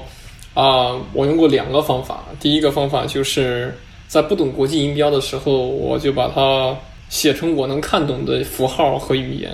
什么叫符号呢？比如说就是写出，比如说用汉语拼音来拼，呃它的这个发音，或者说甚至用一些谐音、罗马音这种很奇葩的，但是很有效的方式，反正是把这个语言就给死学会吧。啊，或者说你把对应的中文写上，反正最后你能唱会就行了。说白了就是 fake it till you make it，就是你这个就是让这个，比如说我要唱匈牙利的作品，我最后要能让比如一个匈牙利的人一听，哎，好像还能听懂你在唱什么，这就很重要。然后我觉得唱的时候找我我的感受就是，很多时候不用太关注它，它不是你的这个。呃，这个作品来自于其他国家或者民族这件事情，很多时候还是找一个共鸣。比如说有一首作品呢，呃，叫《Magusa Rufata》，就是高高的云香树，它里面讲的就是在乡下啊、一些姑娘们，然后跟一些小伙们一起跳舞呀，然后这种事情。那其实，比如说男女之间的感情啊，或者这种，包括它还有一个，因为它是一个有三个乐章的曲子。那第一个乐章的里面，其实也讲到了一个男孩和一个女孩，就像唱山歌一样，然后就是那种展现出爱情的那种感觉。那虽然那种语言它是在用用匈牙利语写的，但是其实这种东西。这种类似的情景啊什么的，其实在中国也是有的，所以我觉得更多的就是你去找到这种共鸣，而不是说它是从匈牙它它是匈牙利的，所以我就不能理解。而且我觉得，呃，很很很重要的一点也是一种开放性吧，就是你想去了解其他的文化，对，就是 be open about it。因为我我觉得这个也很重要，尤其是就是现在世界发展这么快，然后有很多的连接性，其实就是了解其他国家的文化也非常重要。所以，呃，我自己唱国外作品基本是这样的。我知道我有一些朋友其实他们会有，比如说他们唱外国作品，他们觉得难找到共鸣的这种。感觉，我觉得也是一个蛮有意思的问题。我觉得可能我唱的很多，所以就没有去认真思考。但是我觉得也确实是觉，呃，不是说像我刚才说的啊，你好像是找到一些共同发生的事情，比如说在这个那个文化里有，这个文化里有，你就能有共鸣。大部分时间是，但有时候也不一定。所以我觉得也是分情况，而这也是合唱艺术它的一个一个特性。其实我跟 Steven 是差不多的，就是我们在彩虹还是比较幸运的，就是我们以前有有呃一位老师，就是严石老师，他现在在应该是在中央民族大学任教吧，在北京。然后他以前在我们团的时候，包括我们唱之前提到的辛弃疾的《稼轩长短句》，就他会好好多好多门语言，然后他会把这个国际音标，包括呃嗯其他的一些方式，他都会查出来，然后教给我们，然后我们会嗯、根据他的这个，比如说泛读也好，嗯、他的一些嗯方法也好去学，比如说拉丁文，然后之前的呃古汉语，还有德语、法语之类的，都是严石博士就是会教我们，包括我们也有嗯、乡村智人老师那里排练过的呃薛英老师。我们女中声部的成员，她的日语非常非常强，所以我们在排一些日语作品的时候，也是薛英老师来教的。不仅仅是说其他国家的语言是这样去做的，包括我们在唱中文作品的时候也是要这样做的。嗯，比如说像其他的语言，我们可以用国际音标，那汉语我们是用拼音，然后我们甚至会把拼音标出来，然后每一个元音唱到什么样的位置，都是有可以有一些规定的。呃，我之前有跟我的团员朋友聊到一个很有意思的点，就是我发现南方人跟北方人的这个说话的习惯也是不一样的。我觉得北方人可能咬字会比较靠后，就你干哈？晚上吃了没？就他们的那个咬字会特别靠后，但是我们，比如说我是南方人，对我们我们讲话就会特别靠前，比如像上海他们弄走仨就这种。就会很靠前，想嗨你就是特别靠前，所以哪怕在唱中文作品的时候，我们也会去统一一个咬字。像彩虹会呃有温州话作品嘛，像金老师跟我都是温州人，然后我们会温州话真的很难发，然后我也就是我自己之前讲的时候，我不会觉得，然后后来当我去给我们的那些团员老师做，就是。去帮助他们去调整温州话的发音的时候，我才发现哦，原来有一些元音是温州话里面有，但是我们的普通话里面没有的。比如说，呃一二三，我们会说一二三，就这个呃是有一点类似于像法语里面的一个元音，就是我们汉语里面是没有这个元音，所以大家会比较难发，然后要去跟他们呃可能更细致，或者需要呃在某两个元音之间做连接，或者通过其他的方式让他们去找到这个。然后，如果我自己在唱一些作品，就是我学会语言之后，但是我总是说，可能我知道这个语这个这个语言应该怎么样发音，我知道这些发音，但是我不太逐字逐句的了解这些意思。我们会知道这个作品大概在讲什么，然后会我自己会从比较多的会从音乐上去找它。呃，音乐上的一些能够引起共鸣的一些点，比如说，嗯，像我们在唱中文作品的时候，在唱汉语作品的时候，我们会比较强调某一些呃歌词里面的一些逻辑上的重音，比如说我看见，那我会呃在唱的时候我会突出这个看，就像我们平时说话一样，我看见，可能其他的语言上。它也会有这些嗯地方，那他在作曲家在写这个作品的时候，可能会在音乐上，就比如说在某一些重拍，它就会、呃落在这一些我们说的逻辑重音上。在唱的时候，如果会抓住音乐上的一些，比如说强拍，或者是呃强音，或者是一些节奏上的一些重音，可能也会帮助到我们去表达这个歌曲，把这个。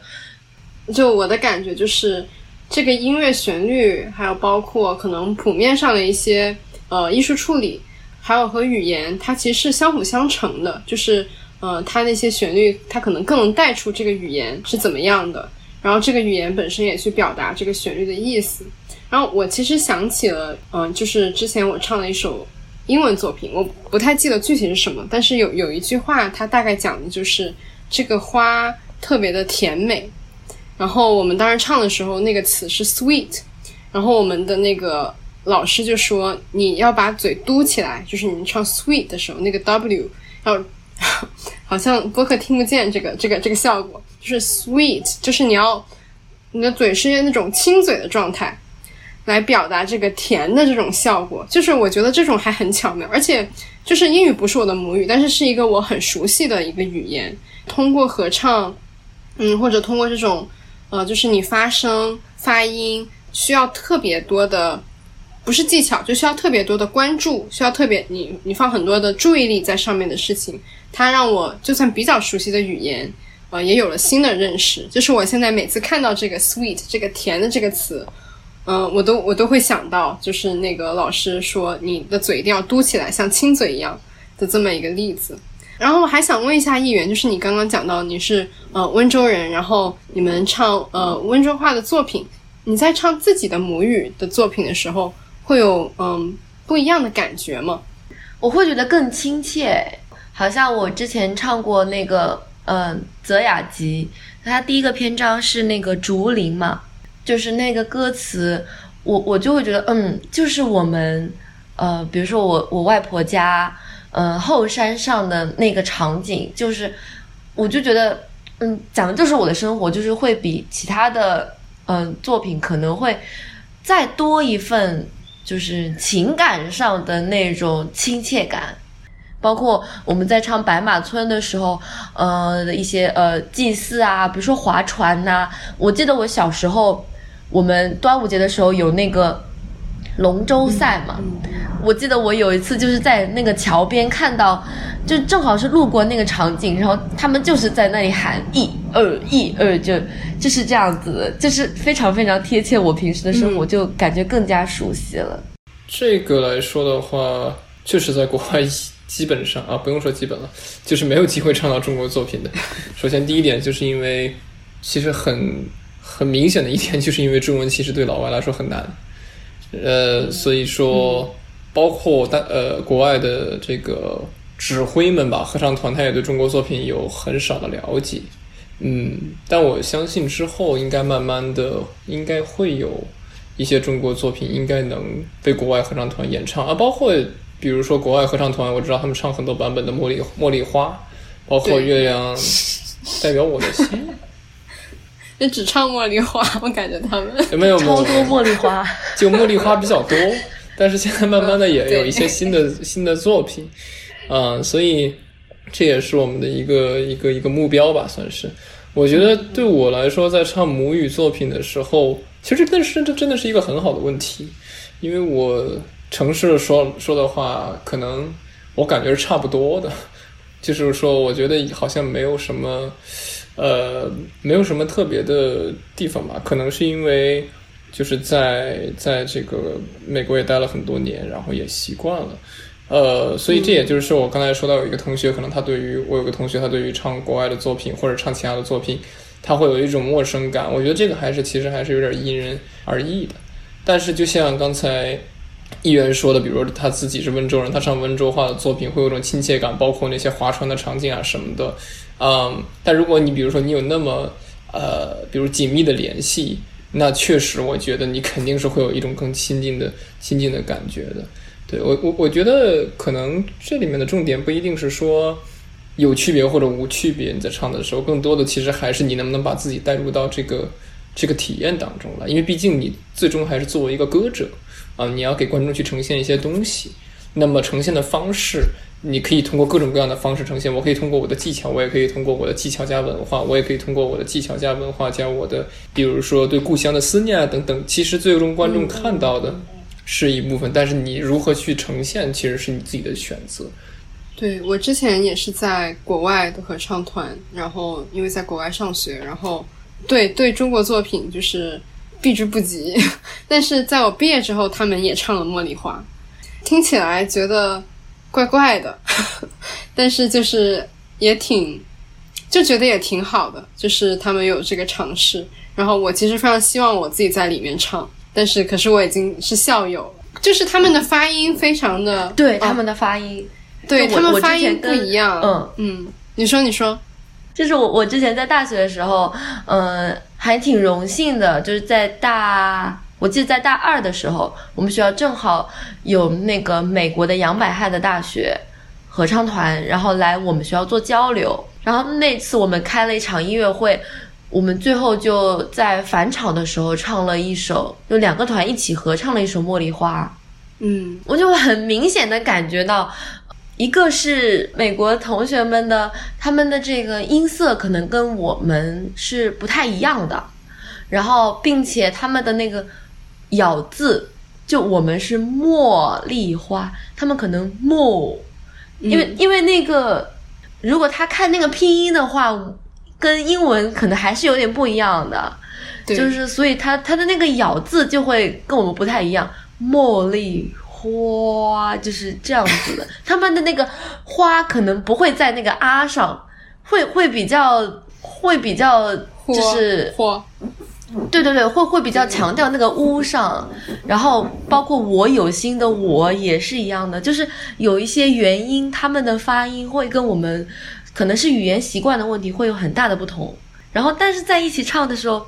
好像一下子能够理解那种中外文化的相互交流的这种很高大上的理念，就是那个那个瞬间，我就我就有一点感受到了，就这样的感觉，还蛮奇妙，真蛮奇妙的。我看我们学校那个茉莉花视频的另外一个感受就是，虽然他们发音怪怪的，但是我觉得他们很努力，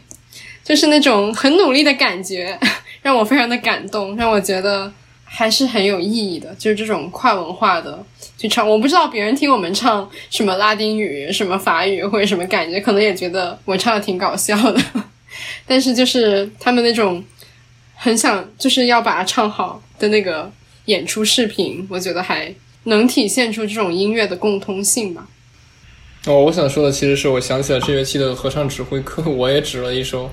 就是《茉莉花》。我刚才本来说的是，我觉得，呃，英语跟中文之间我自己唱感觉没有特大差别，但是其实指挥那首的时候感觉还是更亲切吧，可能是因为这种语言的缘故，我不知道为什么，就是是不是站在指挥的层面看的感觉跟作为一个歌者不太一样的感觉。但但是我觉得还是蛮有意思，因为艾米，你你的你的这个故乡它不会变嘛，然后每个人肯定对自己的故乡还是有那种。还是有那种感情，包括刚才这个议员讲到的，就是这种中外文化的交流啊、交融啊，这种还是也是蛮有意思的。就是我可能这种场景，我我我目前想不出来，就是呃，跟某个跟某个其他团就有有过这种合作，可能有过，可能我也忘了。但是呃，这个也是就是体现了一个合唱或者音乐的一个世界世界性的这么这么一种感觉。而且我觉得很有意思的一点也是，就是为什么。比如说，为什么我们要去唱世界音乐？就是为什么不仅是比如说英文或者中文，还有其他的，比如说什么我唱过什么立陶宛的什么祝酒歌，什么各种各样很奇葩的、很好听的作品，还有菲律宾什么啊，对对对，菲律宾那种或者印度作品，呃，就我我觉得还是说回一开始说的，他其实还我我觉得。呃，唱对音或者说展现的同时，也是感受一种新的文化吧。我觉得每次唱其他国家的作品或者文化的作品，好像也对那个文化有一点新的了解。对，远哲，就是你刚刚说到指挥上会感觉和自己的母语的关系更加紧密一点，你觉得是因为你对这个作品更加了解吗？还是就是他是在就这种感情是在什么样的情境下，就是你有这种感受的呢？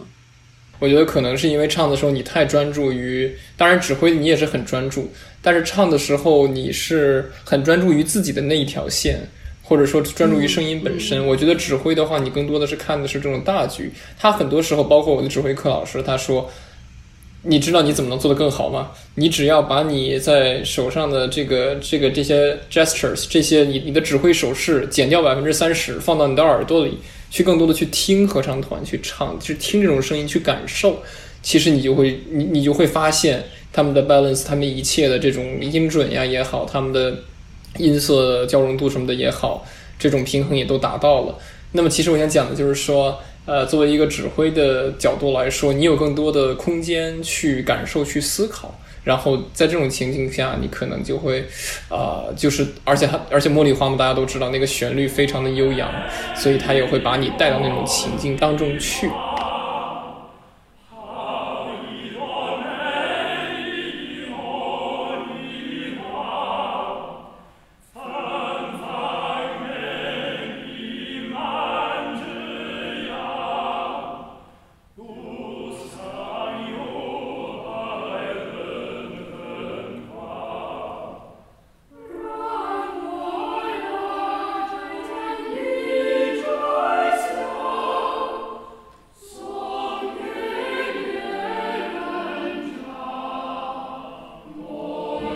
之前有读到过，就中国的现代合唱，就是其实我们很早可能就有一些民族音乐啊，或者一些齐唱啊，就是肯定是在国内是有的。但是现代合唱，呃，就比较像西方那种，嗯，应该是在可能三十年代左右传进来的。然后当时，呃，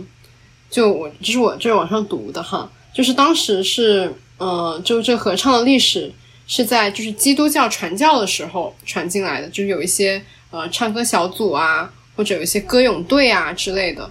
然后呃，我去查这个历史主要是因为就是嗯，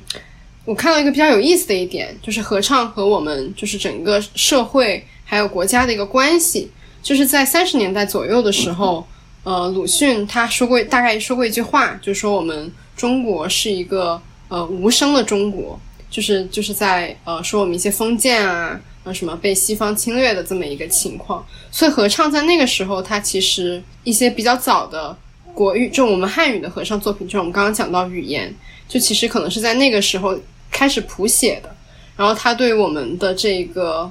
呃不知道建国历史 有着非常大的一个作用，就是。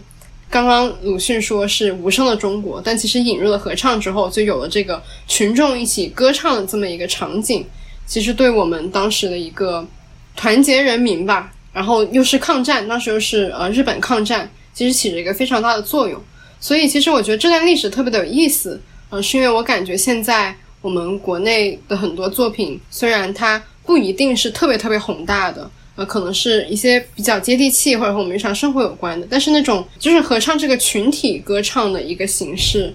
嗯，它怎么样给我们一种力量感或者一种凝聚感？因为感觉就是在以前的历史中，就我们所谓国难当头的时候，合唱好像起了个很重要的作用，就是把大家凝凝聚起来，然后嗯，去就是很 literally，就是很字面意思的去发出自己的声音。所以我觉得合唱在这个意义上，它是有一定的嗯。它的价值就不仅仅是在音乐本身，它可能是对社会有价值，然后它这个发出声音本身就是有一些作品在社会流传，也有着非常嗯重要的意义。我觉得它是一种媒介，就是它这个问题还蛮大的。我我之前有一个上课的时候有一个例子，就是就是冼星海写那个黄河大合唱嘛，他那个时候是毛主席在延安说，嗯呃，就是中国抗，比如说抗战哦，中国抗战有两把枪杆子，一把就是那个手上拿着的枪杆子，一把枪杆子在鲁艺，就是鲁迅艺术学校。然后那个时候，冼星海先生回国之后就，嗯，到鲁艺去任教，然后他写了这个《黄河大合唱》嘛。那个时候，就我也是查了资料说，那个时候条件非常非常艰苦，然后嗯，费了好大的劲，才就是凑齐了那个编制所需要的这个乐队，但是有的都是当地的老百姓现做的。然后演出的时候就是大获成功，最后传唱度非常非常高嘛。因为合唱，它也用到了群体的力量，他们的一个共通性吧。因为合唱也用也要很多人，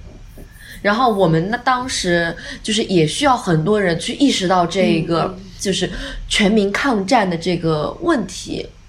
所以，当有这样的音乐，嗯这么有这么这么有恢宏的气势的音乐，然后它就是比如《黄河大合唱》七个章节，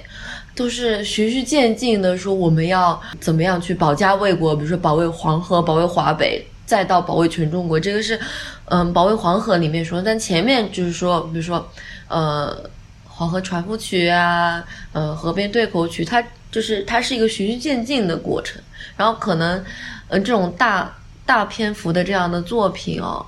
给当时的人们就是给他们很强的这种代入感，然后也像我们前面说的这种，就是像他在讲的当时的社会性的一些问题，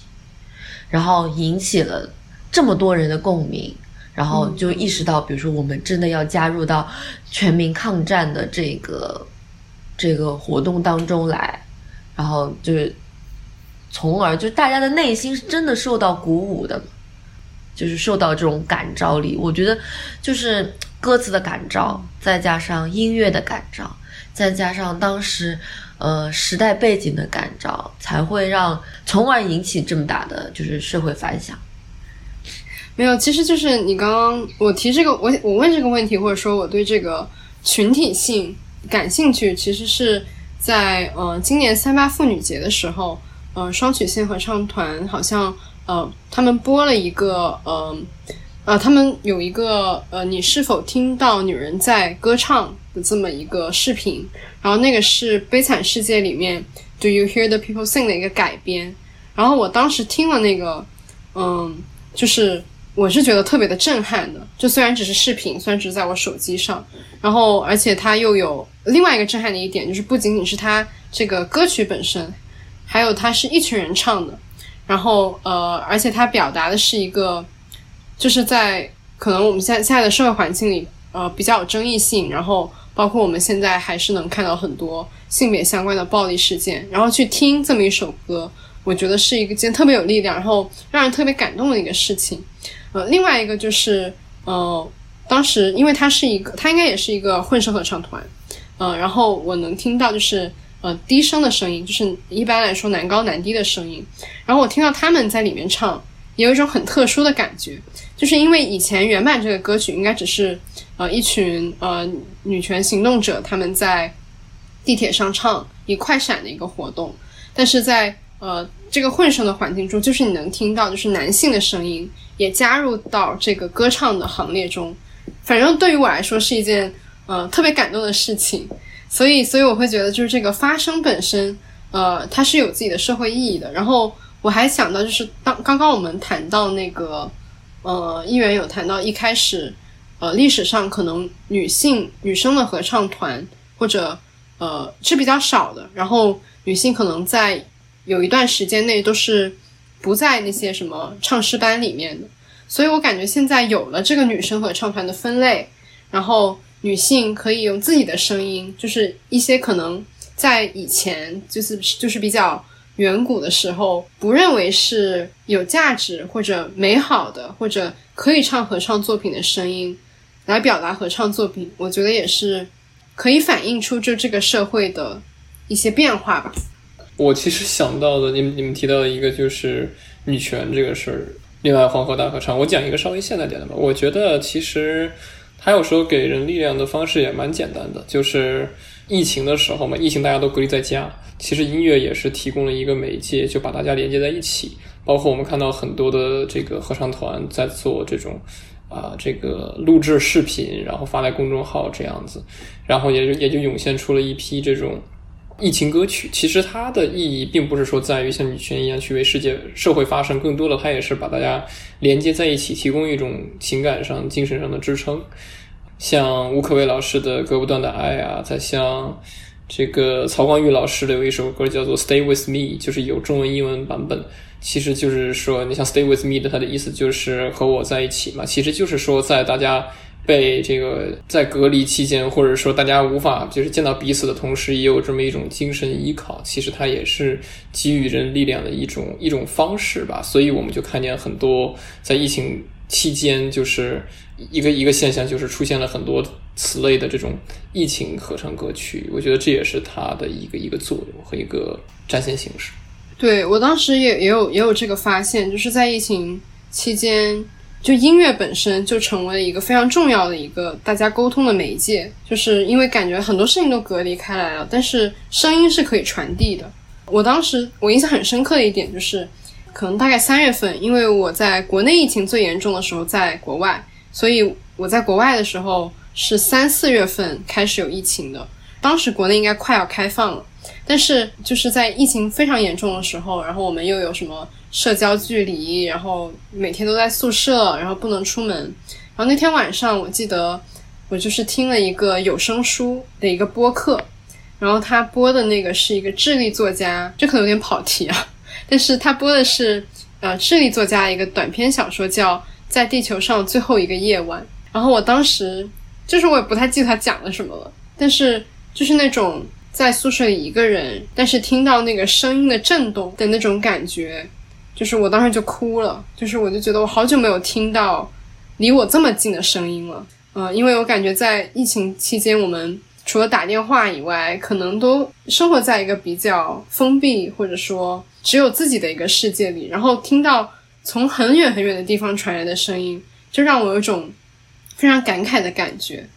然后我就会想到，我当时就特别特别的。想念就是排练，就合唱排练的这个事情。我觉得在非疫情的时候，我们合唱排练好像就是一群人在一个地方，然后每周见一两次，就特别简单的那种感觉。但是就疫情的之后，我会觉得好像本来是一件这么自然的事情，变得特别的难，就是因为有要戴口罩啊，然后又不能见面呀什么的。所以，呃，我也想问一下，就是呃，远哲还有议员，你们在隔离的过程中，呃，或者在疫情的时候，是怎么样继续参与合唱的呢？我们就是因为我们现在有就是线上排练，那前一段时间上海疫情还是蛮严重的，所以我们也没有办法排练，就是也是通过线上的形式，然后我们会有嗯、比如说布置作业，大家一起练声，然后上嗯、声乐课声乐课。然后会完成一些作业，然后定时，类似有点像定时打卡这样的吧。就是我们还是在不同的空间，但是在同一时间上，同一时间上，然后再用这样的线上的形式，然后我们来一起排练。那会有什么不一样吗？就这种排练的感觉和正常的排练？我觉得多多少少还是距离远了。就是因为我没有办法听到，就是我身边的朋友们在唱歌的那个声音，就我我感觉这个时候，嗯，只有我自己了，有一种怅然若失的感觉吧。回音壁对就只能听到自己的声音。对对对对对，呃，疫情的时候，我们学校合唱团就直接第一个学期的时候，老师就请了一些他比较熟的作曲家，然后过来给我们讲一些合唱作曲方面的故事吧，了解一些更多的合唱作品。然后后来的话，我们可能时不时的会唱一唱，但是不会像一般排练的时候一样去就是准备作品，基本上还是去提高合唱相关的一些能力。因为实在是说合唱这个艺术形式线上比较难实现。然后去年是这样，然后今年慢慢恢复正常了。呃，有些时候因为比如说病例多了，还是会停一下排练。然后现在基本上就是恢复恢复正常，然后就是排这个呃拍作品，然后演出。就是疫情对现就是对合唱这个形式打击还是挺大的，因为合唱这个形式它确实需要人与人之人与人之间的交流，你哪怕用一些技术手段。也是比较难难达到吧，就哪怕你把这个，比如最后视频合成了，就像议员说的，它还是有一种感觉不太一样，因为人与人之间的距离毕竟还是就是没有那么近了嘛，因为这个因为疫情把大家都这个也有一些限制，再次证明了就是说人与人之间的距离不仅是音乐本身，也是音乐把大家就是汇聚是的，是，我觉得距离这个就是个特别重要的一点，因为感觉距离是一个就是新冠疫情期间一个关键词，就是我们国外有 social distance 社交距离，然后国内也是一种在疫情期间还是也是一种比较封闭的状态，但是合唱好像是不能有距离的一个一个形式，就是需要大家很很紧密的合作的一个形式。我记得当时我采访了一个我们学校室内乐的一个合唱指挥，就我就问他对对现在现在这个情况怎么看，然后他他说就是呃，choral music is not choral music now，就是现在的都不是合唱，压根不是，就是因为大家就是自己跟自己唱，然后你听不到别人的声音，你只能听到自己的声音。对，我觉得补充一个事，我突然想起来，就刚才刚才凯欣说的，呃，我们当时就是有一个学期还是尽力的去排了一些作品，当时就是请学校的一些作曲系的博士生写了一写了一写了一些新作品，然后呢就分给大家去唱，比如说把大家分成比如四个五个人的小组，根据那个那个作品需要几个人来决定，然后我们就每个人，比如说女高录完了给女低，女低录完了给男高，最后通过一些音合成的技术。把这个作品最后合出来。其实刚刚才就是，呃，一元和凯欣说的，呃，就是自己唱感觉很孤独，因为当时我记得我录其中一个作品的时候，就是就听着他们已经录好的，然后自己跟着唱。那但是但是你只能自己听听见自己唱这个感觉，感觉还是挺、挺难受的吧？因为觉得还就是跟排练感觉还是挺不一样的。对，因为就是说我也是觉得感觉会更珍惜这种感觉看似非常普通的这种这种事情，所以我觉得疫情之后回到排练厅，包括第一次回到排练厅之后很震撼，因为又听到大家一起的一起唱特别开心，就是哪怕唱的好不好，感觉都不重要，就是感觉大家在一起那个感觉特别重要。对我觉得也也也是蛮让我感动，我觉得也是回到我们很早谈的话题，就是我觉得也是合唱的一个意义，而且也是呃它的一个一个力量所在。对我同意，就是我我当时第一次回去，呃，真正在线下合唱，也不是特别的完美的一个呃情况，就我们戴着口罩，然后我们是唱一个圣咏，其实上一个圣咏，然后就是一群人围着湖边。站了一圈，然后就唱，然后也听不太清楚，因为离得非常的远，然后是在室外，但是那种呃，然后那天我们还点了蜡烛，就是因为是是一首圣咏，但是就是那种氛围，就我感觉还是很宝贵的，就会发现，呃，原来一群人要真的走在一起是需要很多努力的，然后它是需要很多不同的方面的配合的，所以我感觉对我我我印象也很深刻，就是第一次所谓正常演出和正常排练，然后我还想到，就疫情之后第一次听听合唱。其实也是一个比较偶然的契机，是在我们学校的一个排球比赛里面。因为在国外，在美国的比赛，他们每场之前都要唱国歌，然后那国歌，呃，我也不是很会，然后我也我我当然也没有唱，但是听到那种一个体育馆里的人一起在发出声音，呃，虽然是齐唱了，它可能就不是合唱，但还是就会觉得很想念这种一起发声还有震动的感觉。哦，我记得是我第一次回到音乐厅，就是我第一次，就是中间那一段疫情稍微缓和一点，我们又开始演出，然后可能当时我第一场演出我也没有能够及时参加，就是我自己参加的第一场恢复之后的演出，我的感觉是。一下子有一点陌生，就是我当时甚至不知道应该怎么样去开口，我好像就是觉得那个声场当时觉得对我来说有一点疏离，就我一下子竟竟然有一点适应不了，我还觉得蛮不可思议的。就我我本来觉得不会有这样的想法的，我我也演了蛮多场了，也经常在音乐厅，就包括嗯上海。我觉得我也常去，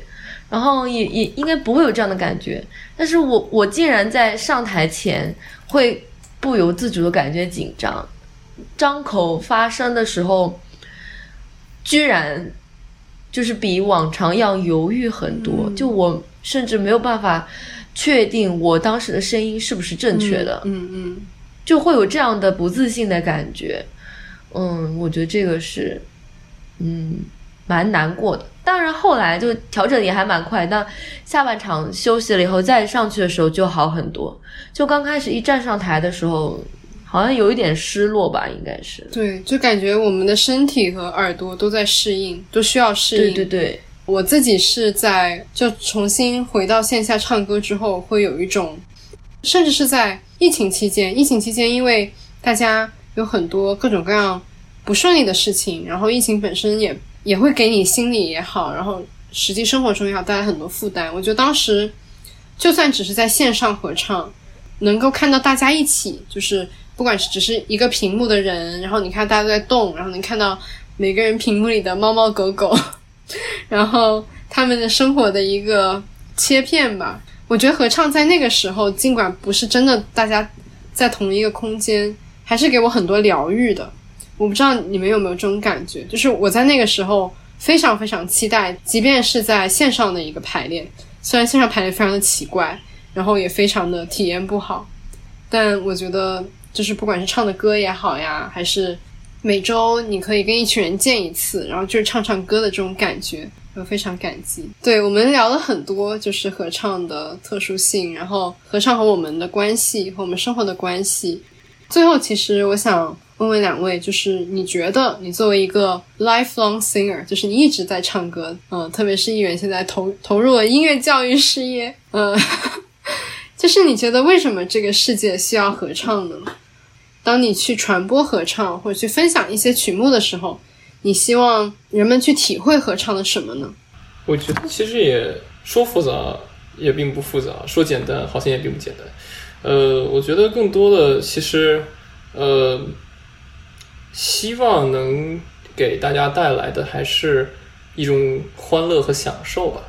哦，不一定是欢乐，我来纠正一下，是享受音乐，但是也有一些思考，对这种呃，一般可能大家会觉得比较严肃的音乐形式会有一个新的认知，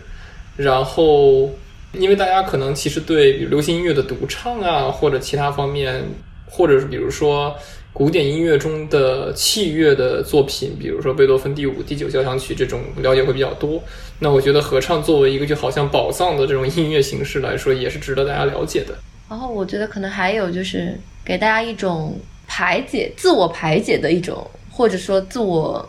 接纳或者自我安慰的一种新的途径吧。就是你也可以通过比如说听合唱的作品，嗯，你会发现。嗯，当你难过的时候，不只有你一个人也在因为这样的事情难过。当你感到疑惑，或者当你陷入思考的时候，也有很多人是跟你站在一起的。嗯，我自己也有给孩子们在排练，给我的学生们在排练。我希望，我是真的希望他们在呃合唱排练，或者是在嗯这个团队相处的过程当中，能够。跟别人相处的过程当中，更包容、更接纳更多不同性格的，呃，朋友，然后也能够理解哦，有的地方别人是这样想的，能够接纳不同的东西吧，并且也能让他们，我是真的很希望他们能够在排练的过程当中，或者在唱歌的唱合唱的时候感受到快乐的。像有一天，我还记得有一次，我们小朋友就跟我说：“呃，老师，要不让我们的语文老师，让我们的数学老师也来参加一下合唱团吧？” 那我说：“那他们可能在识谱上会有一点点困难哦。”那没关系的，他们唱了就知道在合唱团有多开心了。我觉得当我的学生在跟我说这样的话的时候，我自己是感觉很幸福，也很自豪的。就我觉得这样就够了。我再我再稍微补充一点，因为我突然想到，就是像刚才议员说的，就是包容性。其实我因为我我因为我是一直特别喜欢呃原中国交响乐团附属少年级女子合唱团，呃由杨红岩教授带领的一支我我国非常厉害乃乃至世界都是非常享誉盛名的童声合唱团，童声及女子合唱团，现在叫做北京爱乐合唱团。那么这支团这个团它的一个团训或者他们的一个宗旨就是爱和奉献。我觉得这个其实也是对于不管是孩子还是参与合唱的人都很重要。不仅我教，不仅要学会的是音乐方面的一些东西，更多的也是做人和人品的一些很重要的价值观和理念。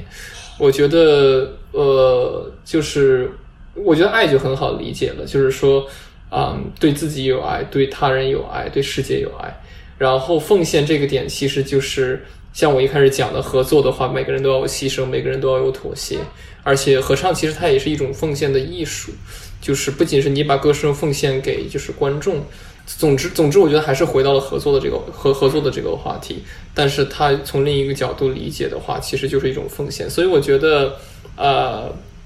爱爱和奉献真的也是啊、合唱中的一个真谛吧。我我现在的感觉就是，我们可能每个人都需要学合唱，然后这样我们的社会就不会有这么多的，我不知道这是不是一个比较理想主义的想法。就如果每个人都学会这种妥协，不不能说不一定是妥协，配合，或者说，嗯、去感受到就是这个世界是有不同的声音的，不管是你在一个合唱团里，或者或者说不同的音乐作品，或者呃不同音乐作品里面不同的情绪，就这个世界从合唱的角度来看，它就是一个多元的世界。然后我们作为唱歌的人，学会这种嗯交流，然后互相支持，然后互相配合，然后偶尔可能会有一些 tension，就是有一些争执的这么一个情况。我感觉如果所有人都学合唱，所有人都唱歌的话，就可能就没有这么多社会没有必要的暴力或者摩擦或者隔阂了。嗯，然后还有一个就是，我觉得这次和呃大家聊有一个比较一个我觉得印象比较深的一点，就是很多人可能会觉得合唱就是一群人唱歌，然后有点像我妈妈的那种当时那种看法，就是个体是在呃合唱中是被淹没的。但是我觉得今天和两位一起聊，我的很大的感受就是，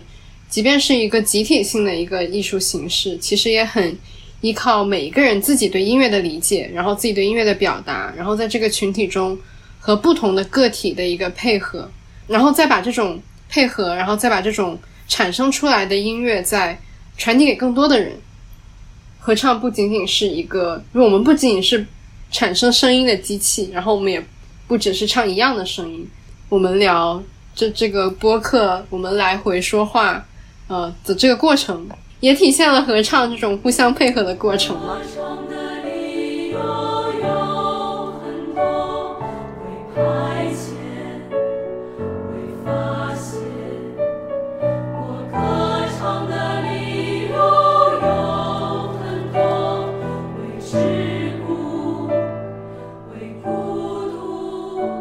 感谢两位。然后最后的话，呃，在我们结束之前，我想请两位分享一首对你来说呃特别有意义的合唱作品。我就还是分享我们彩虹的《我歌唱的理由有很多》，我觉得这首歌给予了我们很多歌唱的理由。那我觉得所有的理由汇聚在一起，就是歌唱的理由就是我。觉得希望大家也能够为自己歌唱，然后唱世间百态。哎，这样说好像很大，就是嗯，唱自己，唱生活，唱世界。我也来分享一首，就是和生活密切相关的吧，叫《生活的节奏》啊，是一首美国作品，叫《The Rhythm of Life》。它里面就讲到生活是有酸有甜，有苦有辣有咸，有你很开心的一天，也有很你很沮丧的一天。那首歌的意思就是，希望不管生活怎么样，不管生活如何对待你，你永远有勇气去面对生活。啊，我觉得这个也是在我低谷时期，很多时候我也会听一听这首歌，找到一些力量。然后我觉得也希望每个人能在嗯，当然能过好生活，但更多的也可以通过合唱去呃排解自己的压力也好，或者去描绘讲述自己的生活也好，可以去在感受这种音乐形式的同时，也能就是成为更好的自己，或者说或者成为你更想成为的那个人吧。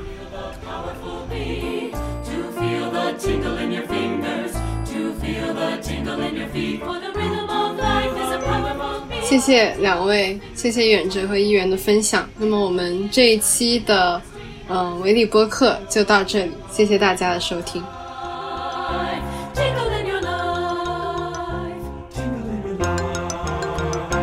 Rhythm